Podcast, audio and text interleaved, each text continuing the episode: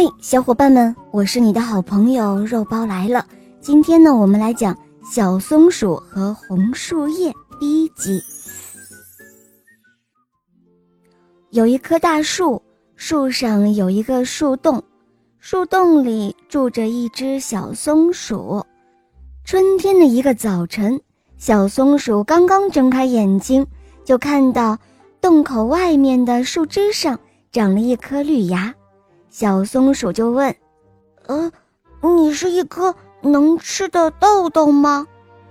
绿芽芽摇头说：“我不是豆豆，我是芽芽，我能长成一片绿树叶。”天气越来越暖了，绿芽芽舒展开，变成了一片嫩嫩的小叶子。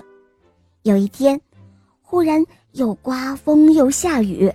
小松鼠急忙跑到洞口，问小树叶：“呃，你这么小，这么嫩，你经得住风吹雨打吗？”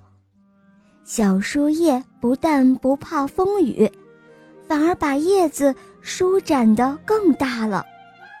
雨过天晴，小松鼠跑到洞口外面，走到树叶跟前说：“啊，我真是太佩服你了。”你当我的小妹妹，我当你的大哥哥，你到我家里来住好吗？小树叶听了之后笑着说：“呵呵，傻松鼠，我怎么能够离开树枝呢？离开了树枝，我就干枯了。”小松鼠说：“哦，这样啊，那你快快长，长大了咱们俩一起玩。”夏天来了。天气真热，知了叫得人心很烦。